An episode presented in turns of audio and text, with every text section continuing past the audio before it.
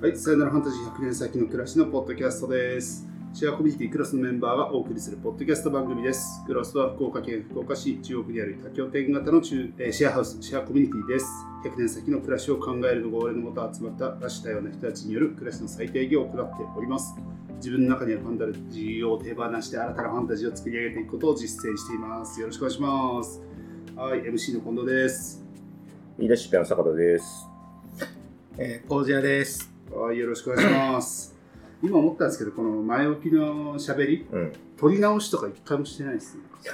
もういいやっていう、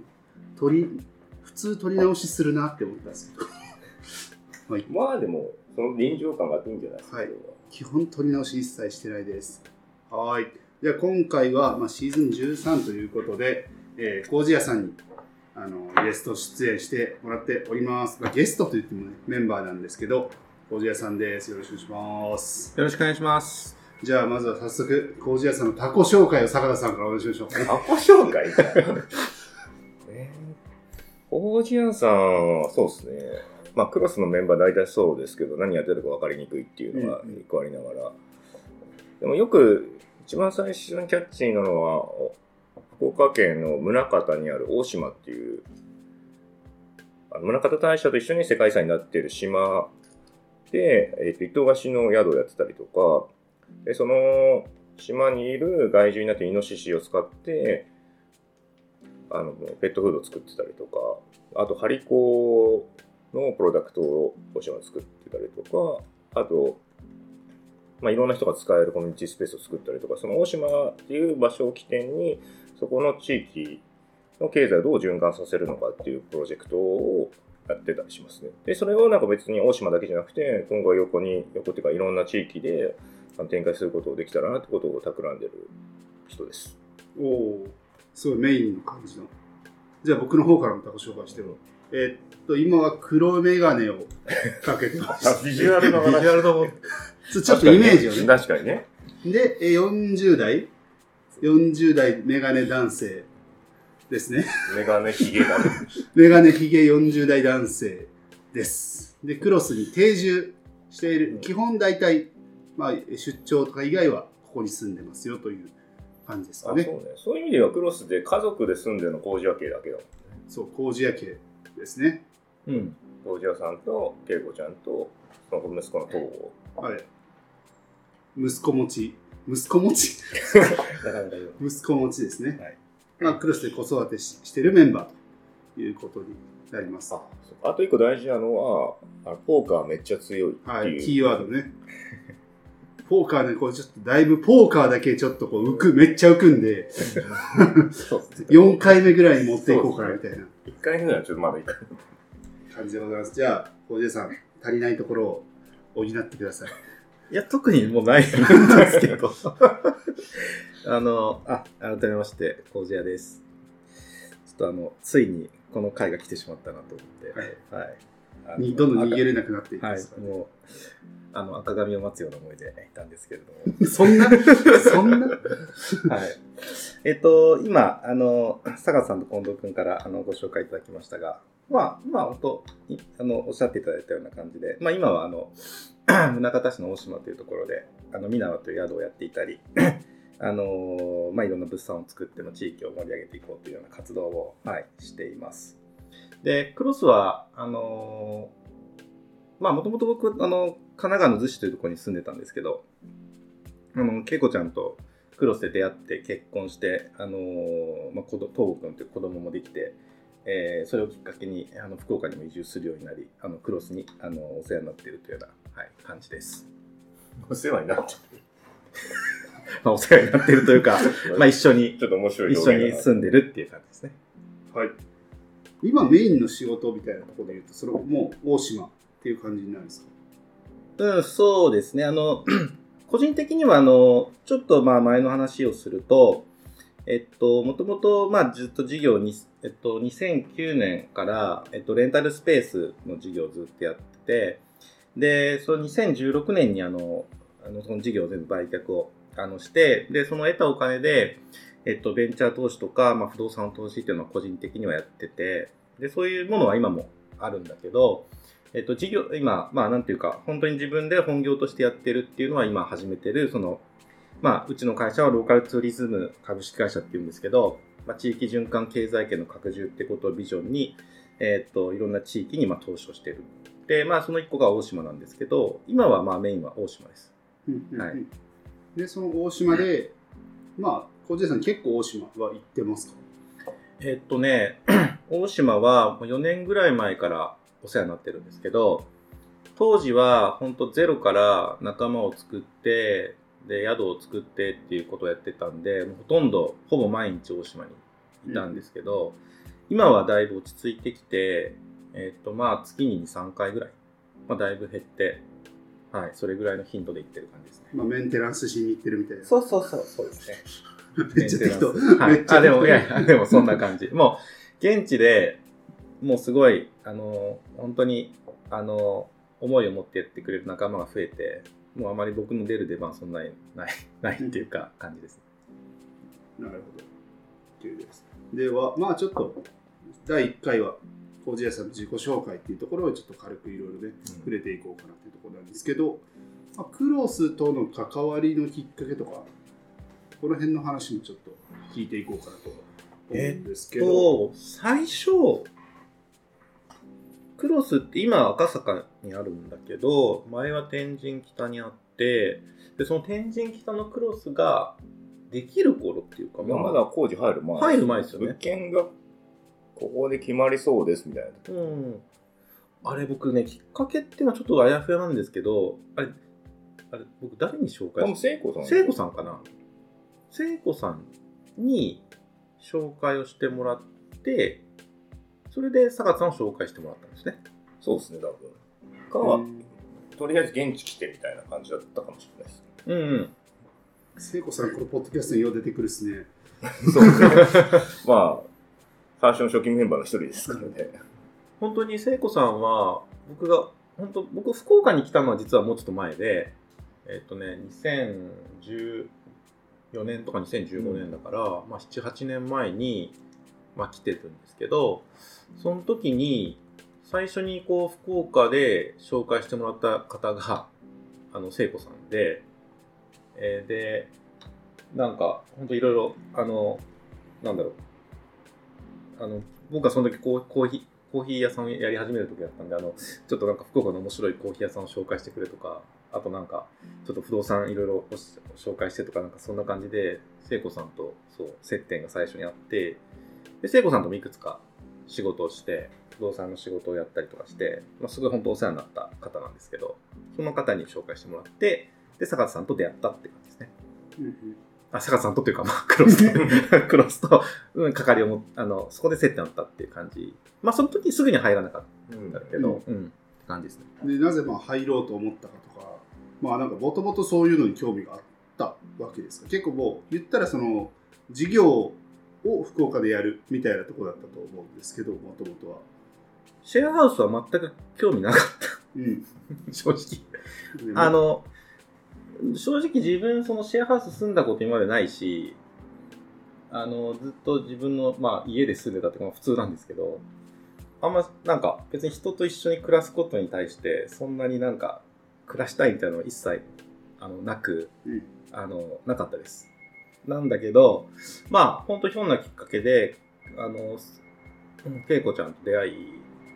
で、まあ、あのーまあ、福岡、まあ僕は本当にどどこに住んでもいいんで、まあ、じゃあ福岡に住もうってことで、まあ、住み、クロスに、まあ、お世話 お世話になり始めて、で、子供もできて暮らしてたら、すごい予想以上に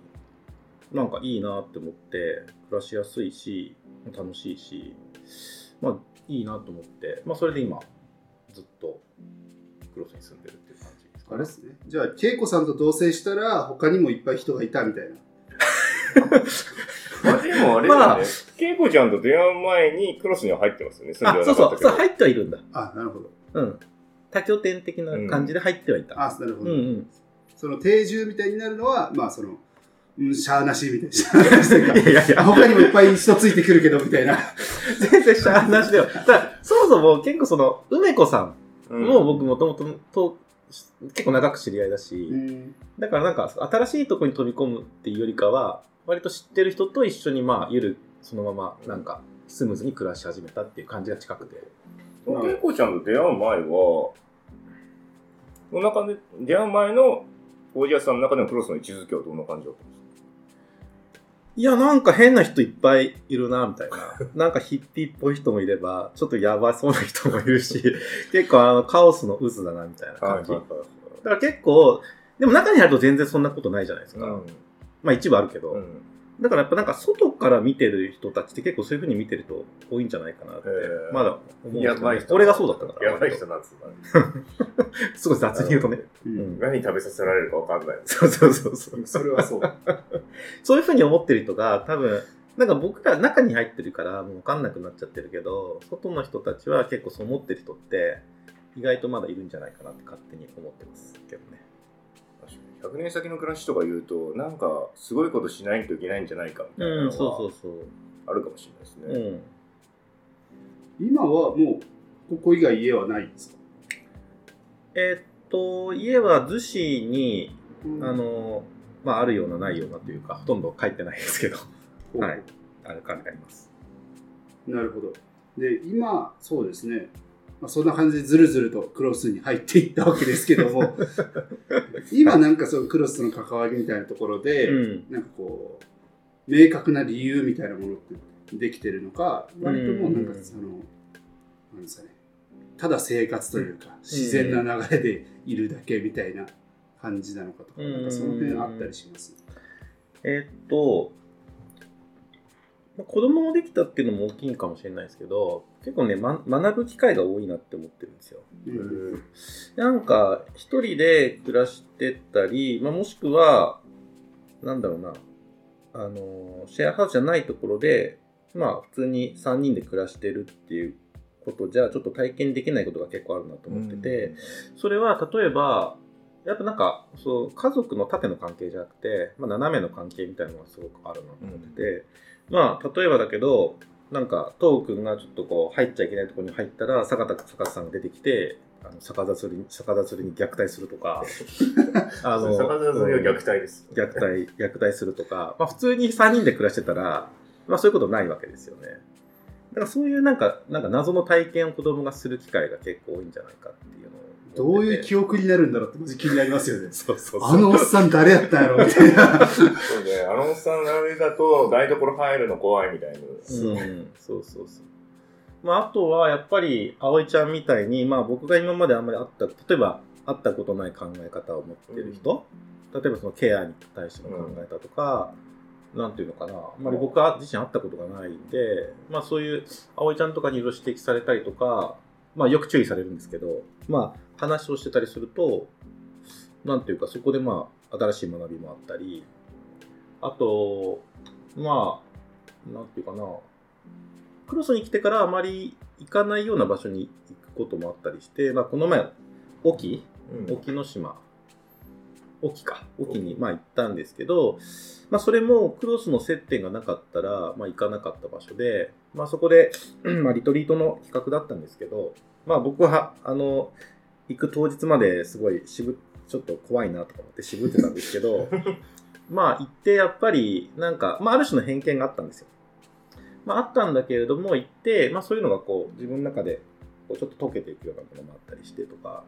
まあ、なんていうか今まで、まあ、40今45ですけど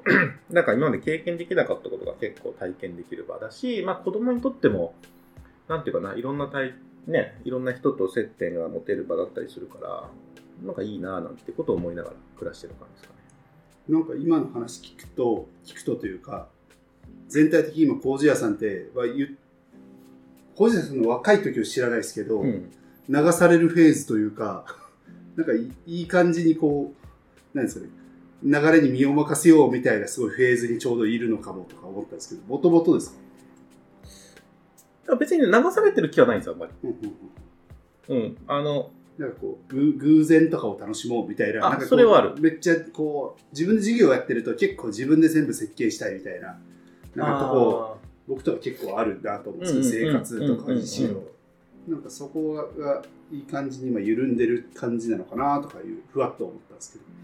ああ、なるほどね。どう例えなんだろう。ば20代、30代の時にこのクロスに来てたらこうなったのかみたいなあ面白い視点だよね。確かーそうね。そうね。とかいろいろ勉強になるみたいなもうなんかこう自分と違う考え方の人をひたすら排除しているタイに。フェーズの時とかも絶対ある気がするんですけど、そのより磨いていくために、なんかいろんなフェーズがあるそうだな。とか思って。でもなんか、ある意味ちょっと僕が他の人とちょっと違うかもしれないと思うのは、結構本当に幅広いコミュニティに結構薄く広く意外と所属、昔から割としてて、例えば、なんか、その経営者みたいな人のグループにもいれば、あと僕大学時代から不動産のビジネスとかやってたんで、なんかそういうちょっとその、なんていうか、ゴリゴリゴリゴリ系の人とかもいたし、まあ、ずっと法律やってたから、その法律系の人もいれば、あと、まあなんか野球とか 野球っていうかな遊びだけどもそういうグループもあったりとか、なんか、まああと、そのちょっと大人になるにつれて、まあなんか、あ割となんか哲学みたいなこともちょっと興味を持ち始めることになって、で、なんかその哲学系の、ここ初めて言いますけど、なんかあの、中島義道がやってるカンカン塾カントっていう塾があるんですけど、へー。そこにちょっと行ってたりとか、えあと、あの、何か、あの、そういうのにちょっとで出入りしてた時期もあったりとか、そういうのもあるし、まあ、あとは NPO も結構20代、30代に入るぐらいに、あの、え、マイクロファイナンスの NPO があって、で、まあ今、ゴゴジョカンパニーってもすごいもうでかい企業になってますけど、まあそこの代表のシン君が、まあ大学院の友達だったんですけど、まあ彼とそういうあの NPO を立ち上げたりとかも、うん。あのしてたりして、まあそこに集まってくるのは、いわゆる、なんていうか、市場経済ゴリゴリっていう人たちじゃなくて、どっちかというと社会を良くしたいみたいな、なんか最近で言うとソーシャルグッドみたいな。ソーシャルグッドを求める若い子たちが結構集まってきて、まあ今もあるんですけどね。まあそういう子たちとも、まあ、接点を持ったりとかもしてたし、で、今、そうですね。まあだから割と、まあ、でまあポーカーも、ポーカーのコミュニティももちろんあったりして、まあポーカーのコミュニティはコミュニティでまたいろんな人がいるんですけど、